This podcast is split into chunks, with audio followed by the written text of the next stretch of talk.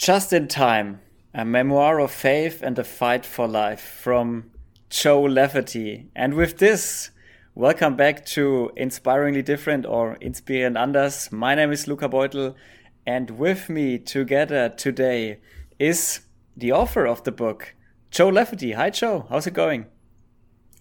Hey, Luca. Uh, guten Tag. And uh, it's good to be with you.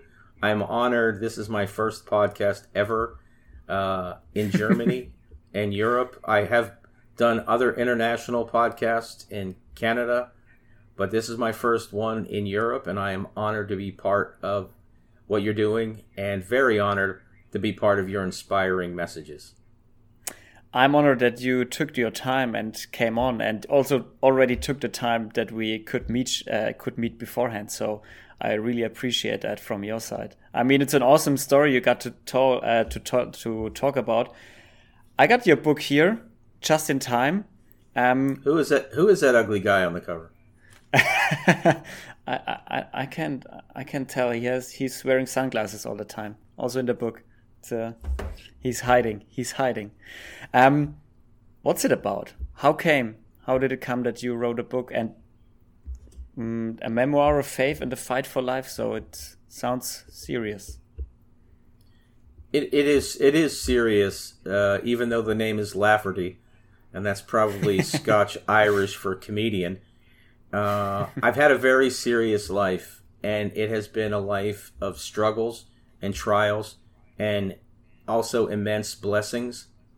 One thing that I learned from writing the book, which I'm, I have listened to some of your English speaking podcasts, uh, and what I noticed from the theme of the podcast that I did listen to is true in mine as well, which is that when you you once you work through the struggles, you realize that the lessons learned are the truest blessings. And I have had a loving family my entire life. Uh, my father and mother both worked hard, so uh, they were in unions. Uh, we used my father's health care, and the union provided good health care. So health care was never an issue for me, but you know that is little comfort when you're eight years old and they tell you that you have cancer and a seventy percent chance of survival. Uh, so Oof. I've been I've, I've been I've I've been through it, and I wanted to put down, and I can tell you more about what I've been through, but I wanted to put down an inspiring message. So being on your podcast is awesome because the reason I did the book is to be inspiring and to inspire others that they can get through things. Uh, struggles are very different. Um, you know, I come from, a, like I said, I come from a place with a loving family, uh, and my parents were married all through my toughest uh, youth uh, and ultimately got divorced, but that's irrelevant to my story. I, I had a, a, family around me. I had good friends, a good community uh, of people around me. Uh, people knew me. Uh, in the early 80s, pediatric cancer was not common. So I became that cancer kid who's a swimmer in my community. And I was a pretty accomplished swimmer.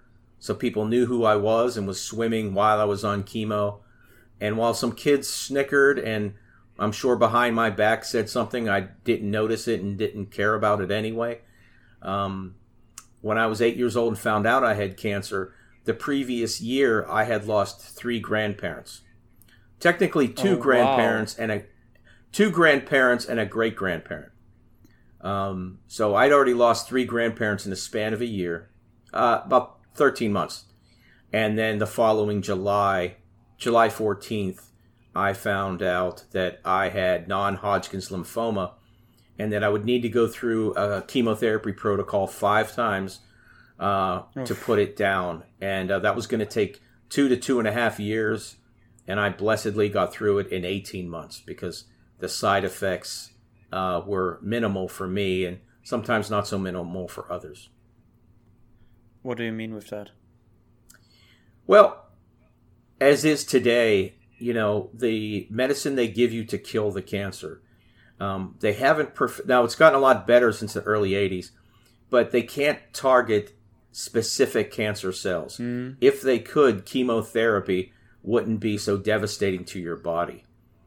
So what chemotherapy does, it can go in and kill a lot of cells and a lot of good cells. When you're on chemotherapy, they're always talking about your white blood count, which is what you use to fight off infection.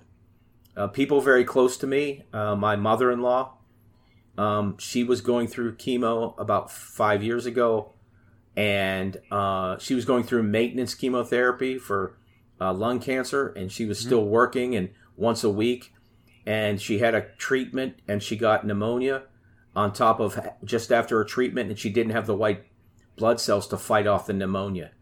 So, and we're seeing that around the world right now with people who are older and having compromised immune systems. If you have a low white blood count because you're older or you're uh, asthmatic or diabetic or you have some other compromising uh, chronic illness that keeps your blood count low, your white blood count low, and then you happen to get COVID, it's much worse and you can't fight it off as easily. Mm. So chemotherapy wipes out bad all the bad cells and a lot of good cells. So you go through these peaks and valleys of, mm. you know, your blood count and sometimes you have to wait until your white blood cells get come back up before they can hit you again with some chemotherapy. Huh. Okay. And uh, what what what exactly have been the negative effect, effects on the people surrounding you? I mean, I could imagine that it's been because you were a child and therefore were sick all the time, or. Well, you know, when my my father was setting me up for the rest of my life, when he and my mother sat me down, sadly, it the, the way it came up, it happened on my sister's birthday that they had to tell me because they, they oh, couldn't wait any longer. I mean, yeah, you know, I, I jokingly say maybe they could have waited a day, but it was time to start and it was time to tell me. Mm-hmm. And uh, my sister is one of my heroes because she had to power through all those times where, you know, when you have a sick child uh, or a child with special needs, the family largely and sometimes a lot sometimes sometimes in largely has to collapse around the sick child. Mm-hmm. Uh, my sister was still loved. She still was a dancer and ultimately a cheerleader, and was you know great at both. And she's very smart. But you know when you get attention because you're throwing up in the other room uh, from chemotherapy, uh, you you know your parents have to focus on you. Uh, but she, you know she had a good childhood, and uh, we fought like brothers and sisters. There was no she didn't pity me uh, and we, we, we were we fought and we were close. And uh, she's only 14 months older than I am, so we're very close in age. And you know, as we got older, we became very good friends. Had some some of the rivalries in high school when she would borrow my big sweatshirts or you know my sweatpants. But uh, yeah, because it's big bigger clothes are comfortable, right? So I'm yeah, bigger than she is, and she would bar- borrow my clothes, and that would uh, anger me. But yeah, so and the long-term effects of the chemotherapy are what led me to several other medical challenges in my life. Because mm-hmm. during my chemotherapy, uh, my pancreas was inflamed. I had pancreatitis for about a month. And, you know, when I was 13 years old, finishing my high school uh, first year, my freshman year of high school, I found out that I was an insulin dependent diabetic and at that point it crushed my dream of the mil- going into the military. I had a thought mm-hmm. in the back of my head that I wanted to go to the, to the Naval Academy, and uh, I, I I really wanted to do that. Maybe even go there and swim or play football because I had found football my first love, and I or, and I gave up swimming. And I thought I might want to go to the Naval Academy. And when I found out I was an insulin dependent diabetic, they said you can do anything. You can play football and swim and do all the things you do. Oh, by the way, you can't be in the military. So that was devastating to me, and no one likes to be told they can't do something. Yeah, especially something you want to do. I mean, you wanted to go to the military, and they tell you, ah, not going to happen. I like being part of teams, uh, you know, and I like working my way up and being part of a team. So that's kind of the ultimate uh, command structure like there is in the military. You start, mm. and as hard as you work, you can work your way up. And I, I, I, I thought that was very attractive to me. Uh, so I was an insulin dependent diabetic, type 1 diabetic. I got to play high school and small college football. And after that, I started working in college and professional sports on the business which, end. Which, which, position did you play in football? Just out of curiosity. In high school, I was a quarterback, and then uh, my junior year, we had a sophomore who was better than I was, so he he got moved into the backup role. So I moved to receiver, and it was funny because we had a couple former quarterbacks that were my age turned receiver, and when we would go in, we, would run the plays in every play. And uh, one, my first touchdown that John threw me, I, I, I, ran in and I gave him the play with a motion, and and he looked at me, and I said, "Watch the safety. If the safety doesn't move, throw it to me." Because I, I, we all knew who was going to be open. So uh, we we ran the we ran the play. The safety didn't move, and I was running straight down the field all by myself, and he he underthrew the ball, but I still caught it and ran for my first touchdown. That makes a so, good receiver. yeah, so quarterbacks, you know, being able to read a coverage helped me, and I went off to college as a receiver, uh, and um, I loved it. For some reason, I loved getting knocked around and ending up at the bottom of a pile. And when I when I stopped yeah. playing, I missed that. I missed bumping into people and uh, that's a little sick, but uh, it was a lot of fun. It's a lot of fun being part of a team, an intense yeah, team like that. Yeah. yeah, I know a few. I mean, the German football league is not even close to the size of the the American, the National Football League. Um, but I know a few players, and I know a few who said, "Yeah, I've been receiver, and now I'm cornerback because I like hitting more than getting hit." and yeah, I can kind of relate to that. I mean, it's it's easier, believe it or not. It's it's very much easier, and your friend hit on it, uh, maybe accidentally. It's easier to hit people than to be hit. Uh, there's a there's a well known, and I'm not going to out him. There's a well known uh, football player from my area. Uh, he's not much young. He's six or seven, six years younger than I am. He was well known. He was a well-known high school nationally player, well-known college player, but when he he was a running back in high school, and when he mm-hmm. went off to his college, I heard through the grapevine that he was running the ball and he kept getting hit really hard by the linebackers uh, when he ran the ball. So he switched and then he became a linebacker and did very well for himself in college and even played for a while in the NFL as a linebacker. And one other NFL guy uh, whose quote I like, LaDainian Tomlinson, who was a famous ah. running back for many years. His quote is Being a running back in the NFL is like getting hit by a car 16 weeks in a row. yeah, I believe that. I mean, if you watch the NFL regularly, you should probably know how hard they get hit sometimes and how how astonishing it is that they line up again. Like just shake it off and line up again. Next run, next play. Yeah, imagine being Often. at your local market and there is someone 10 yards away from you. And you start running as fast as you can for that 10 yards and just put your shoulder in their back and knock them down. I mean, uh, I mean, uh, even more. I, I mean, you start running and he starts running too. and you just collide like all right it's going to happen it's a violent game i'm sure at some point yeah. we're going to look back and think wow why did we ever do that but uh it's a great game it's not for the it's not for uh, it, it takes a special kind of person and i've coached enough guys that have gone on to the nfl and i still know them personally every one of them is a genetic freak they have mm-hmm. something mm-hmm. about them that doesn't make sense. One young man, uh, he was very he was skinny, and he went off to college and he played at Michigan. And I would see him. Get, he would return punts, and he was a receiver. He'd catch balls and you know in traffic and get hit.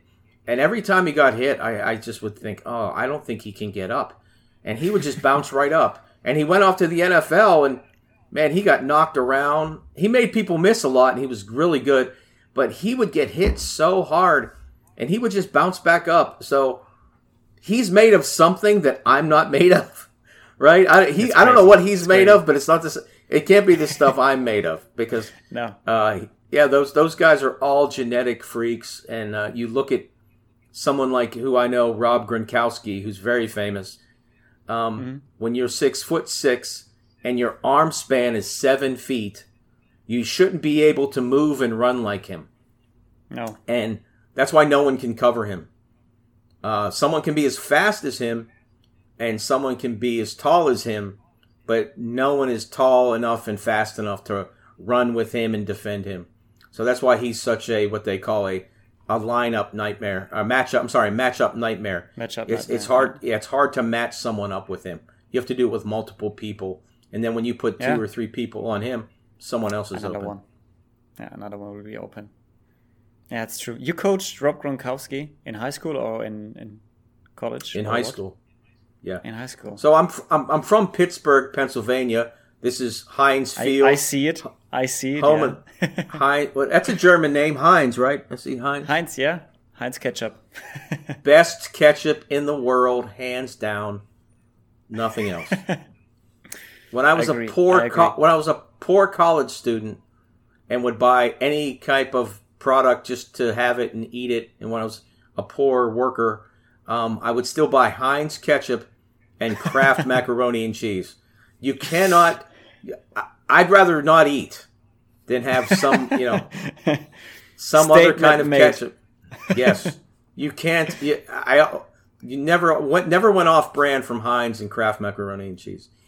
Uh, but no, I coached 14 years of high school football at my alma mater. wow. Uh, Wow. Yeah, I coached. I coached in 1992 when I got suspended from college, and I coached in 95 and 96, and then I coached from 02 to 2013. And in that span, I coached uh, 14 guys that went on to the NFL uh, at some at some level. Some of them I coached them directly. Uh, when Rob Gronkowski was there, I was coaching quarterbacks and tight ends. Uh, so- and Rob was from Rob's from Buffalo, and his brothers all graduated from a high school in Buffalo. But Rob was a problem child, and his parents were having some tough times. But uh, his father was traveling, and Rob got into trouble, uh, uh, and he was going to be suspended for six games in Buffalo. He wasn't going to be allowed to play six games, and his father said, "Well, let's move to Pittsburgh." Where where he had where his father had fitness stores, and he was turning three stores into two. They were doing renovations, and he said, "You're going to move there with me. I'll I'll I'll control you. Uh, I'll control you." And uh, they happened to pick our high school for the area because it was in close proximity to one of their stores that they were remodeling, and we had a reputation for being able to teach people how to run block because knowing how to run block uh, is something his other sons never did. And he wanted Rob to know how to block because that's the thing about Rob too is he's not only just a great rec- there have been plenty of tight ends and I air quote tight ends that have been great receivers but Rob is Rob is a great receiver. On top of that he's as good he's as good as a, an, an offensive lineman that's next to him. He knows how to block. He does it well. They use it to his advantage. I saw a, I saw a touchdown last week or two with Tampa Bay where he put up his hands to block Yeah. just for a second, and the guy went to go past him, and he just opened up, and Brady threw the ball touchdown. So you don't know if he's gonna he, he could line if you and that's the thing when you're lined up against him, if you because they teach you on the defense to jam the tight end. You don't let the tight end just run because you want to hold him up so the people behind you have a moment to read. So you jam the tight end. Now, if you jam the tight end, that's different than engaging him and trying to get past him. So you, if you if you kind of stand up to jam him, he might be blocking. He'll run you over, or he might right, if you yeah. if or if you lunge at him, if you lunge at him to try to get past him, he might just swim past you. So you've lost either way, and he's he's a hard person to read on that.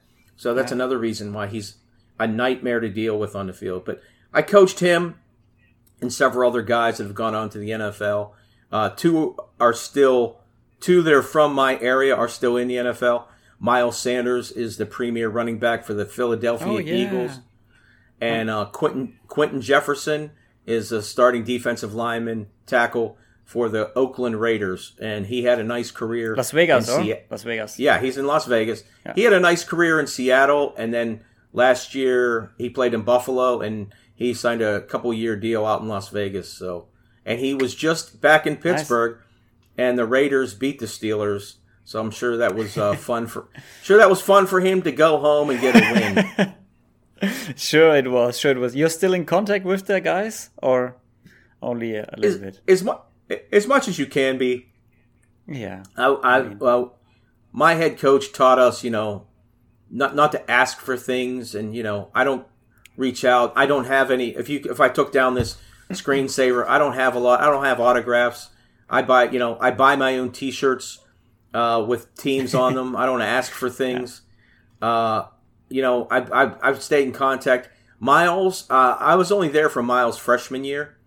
Uh, and then when I stopped coaching, I know I know him through the coaches now, and he I'm, I know he remembers me. He's a good young man, takes care of his family, uh, and that's the other thing. You know, these guys get into the NFL, and they have they're making great money, and they have families.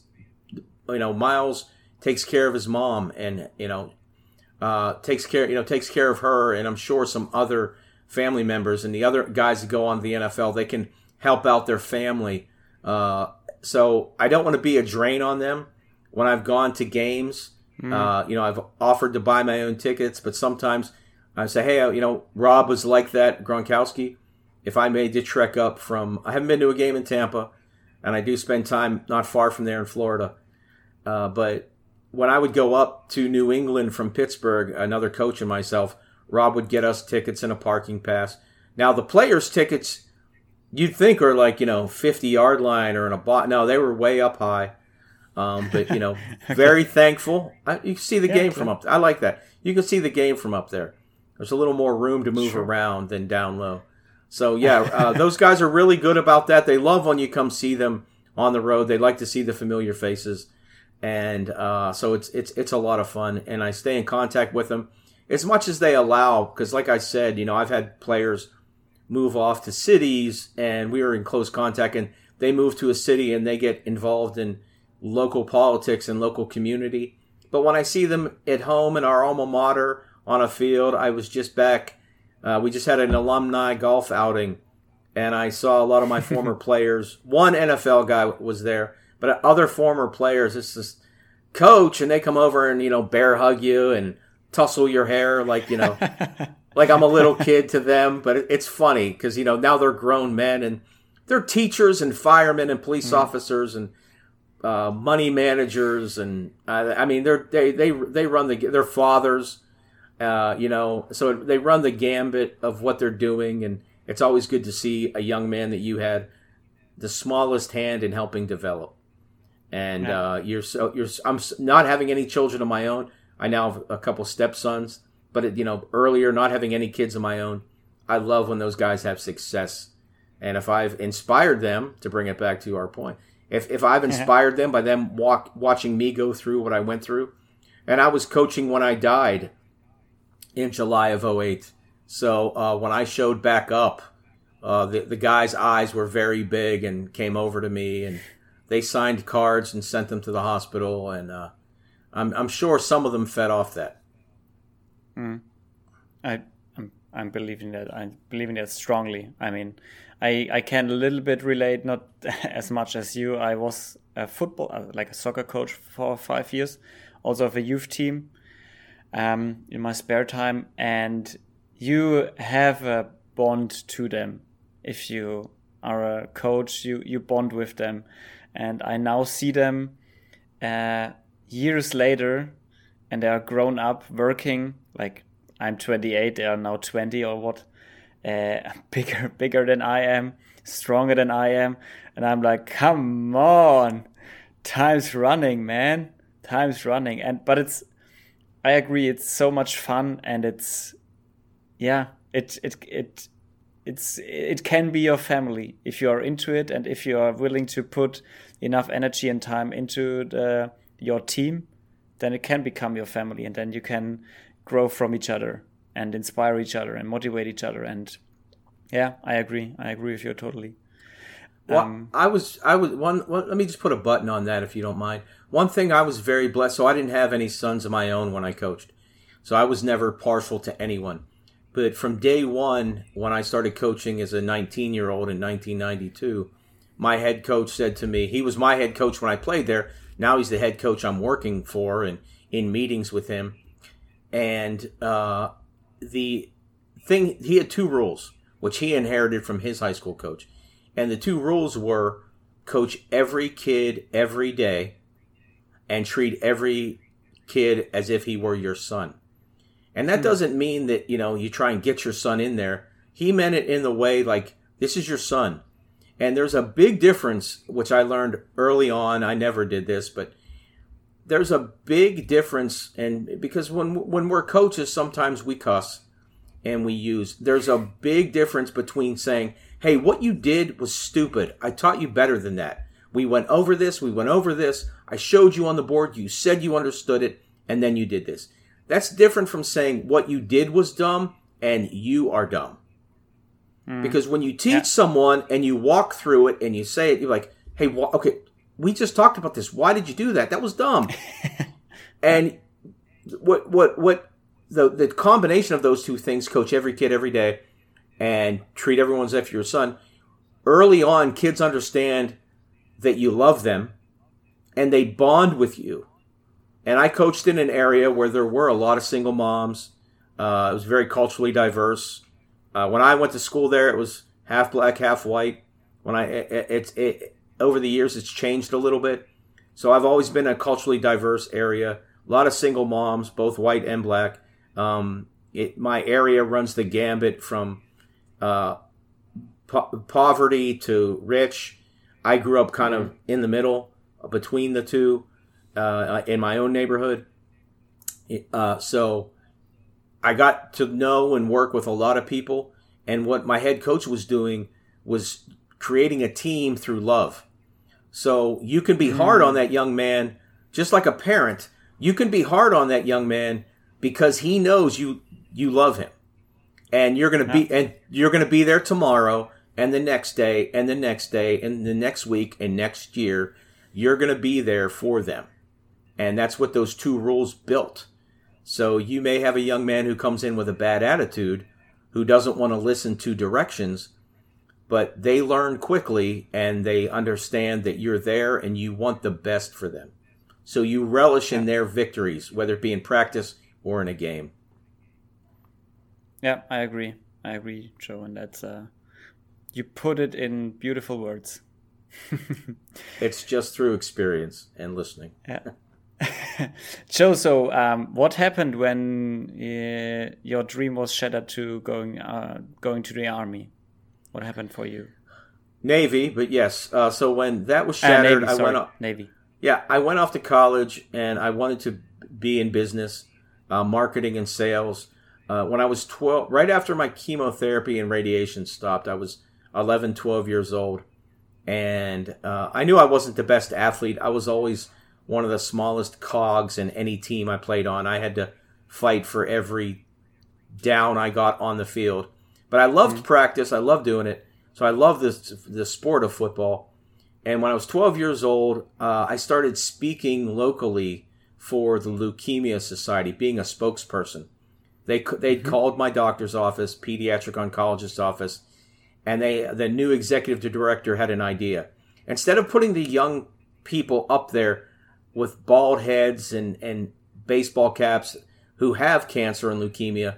They wanted someone who had already been through it and was a success story because they're trying to raise money for research. So they want people to know, hey, the research is working. That was George's yeah. idea. So uh, they called they called my doctor and they said, hey, we need a kid who's been through it. If he's sports oriented, that's good. We have a lot of sporting events, but we need a kid who can talk. And my doctor, I'm sure, said something to the effect, I have a kid that doesn't shut up. so uh, I went down and met met them. Yes, right here. Uh, I went down and met in the office, and they had like a little spread out for me, and it was like I was the star, and I went and sat in a conference room with the executive director, and he started asking me questions, and I was as eloquent as a 12 year old as I could be, I guess. and we came up with like bullet points, and we, what we were doing was developing what they call in politics a stump speech. So when I spoke anywhere, here are the the bullet points that I want to get across. How many people die? Mm. How much of your money goes? What we can do? And I had a line that said, "People like you 25 years ago invested in research, and I'm alive today. You know, please donate money so we can save more lives." And so I, I did that from the ages of 12 to 18, and I got involved with the local college football team and became a ball boy, a, a youth manager. And I got to meet some of the biggest name in, names in sports, and I saw how college sports worked behind the scenes, and I got to see how sports work behind the scenes professionally. So when I went to college, I said I want to be in public relations and marketing in sports, and that was just at the early '90s, at the beginning of what they now call sports marketing. And my college did it in a certain way. They gave us classes in psychology and uh, biology and uh,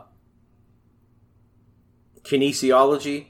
So they wanted mm-hmm. you to understand how the body works. So if you go sell tennis shoes or you're going to sell sporting equipment, you understand how the body works. So it's not just advertising and public relations. They want you to be well rounded. And that my college also believed in psychology uh, classes for people who are in sales and marketing and public relations. Because if you understand how people think and why they do what they do, then you can sell them things. You can come up with proper messaging. So I went through that and I started working in the athletic department at my school. I was a student assistant on the basketball team.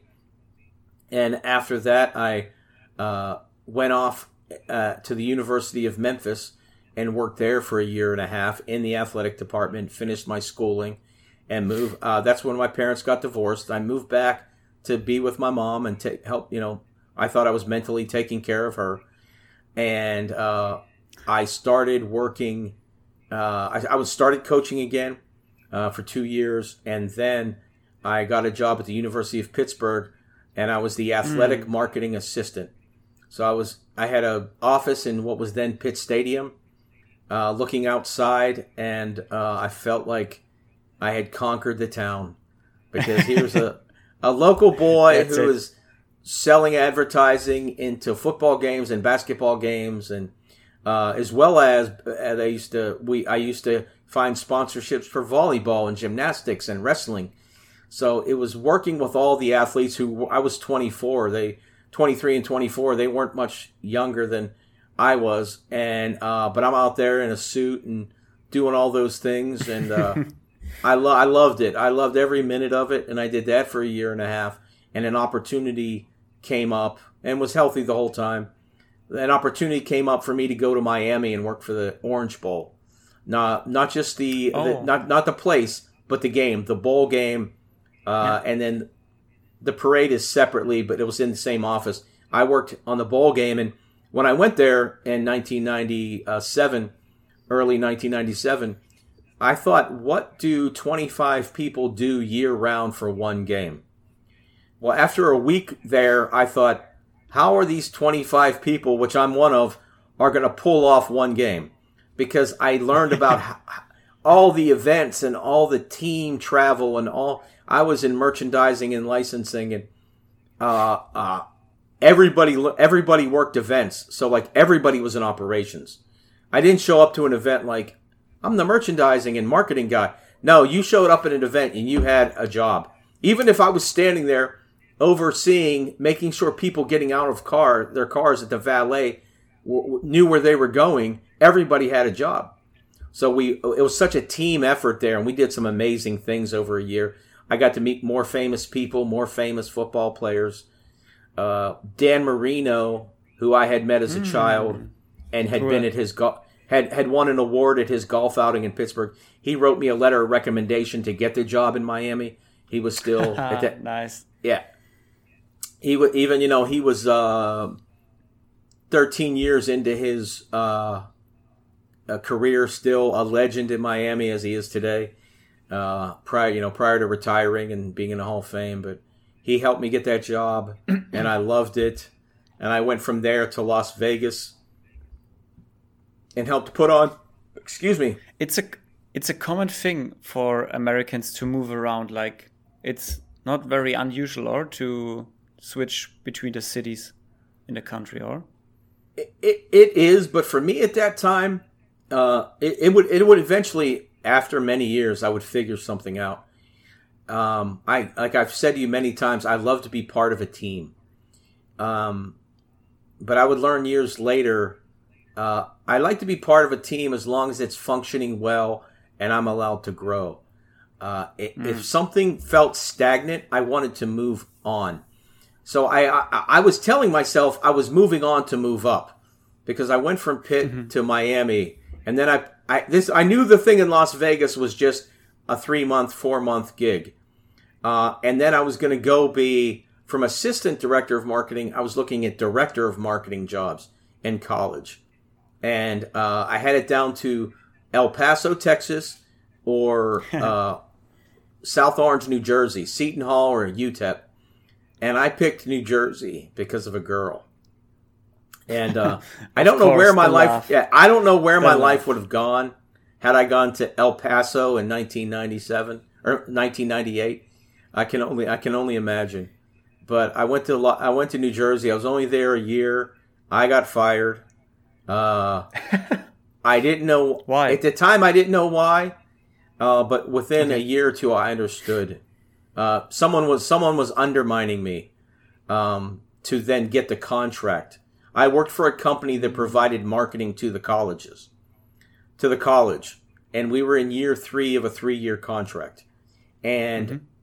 from day one, my boss told me, all you have to do is everything they say and get them to sign up for another year.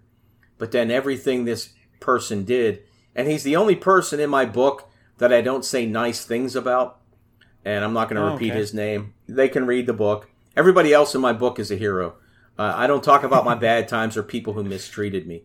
But being that I was at Seton Hall University for in host communications for such a short amount of time, I believe it was I, I needed the context to understand what what this person did to me. And I, it wasn't personal. What happened was they had been targeting uh, colleges in that area, and they were all in the last year of their contract. And then they created a company that took. They created a company that took uh, those contracts to their own company. So they were pulling the contracts away from the company I was working for. Uh, so him being one of the uh, uh, pirates, them being one of the pirates, which is also the uh, mascot of the Seton Hall Pirates, him being one of the pirates to steal the contracts, uh, they were going off and, and they took those contracts. So I was doomed from day one. I didn't know it, so I was fighting to I was fighting to do that. Yeah. Okay. Okay. Got it. Got it. And Can we pause for job. a moment? Yeah. Sure. Okay.